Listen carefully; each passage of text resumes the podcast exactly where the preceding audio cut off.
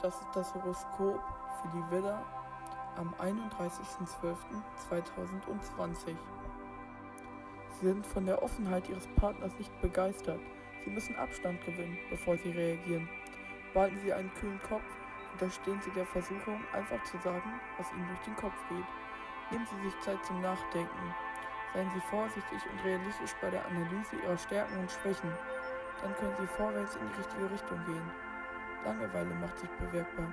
Nutzen Sie die Zeit, um mit Ihren Kollegen zu sprechen und Ihre Gruppe zu stärken.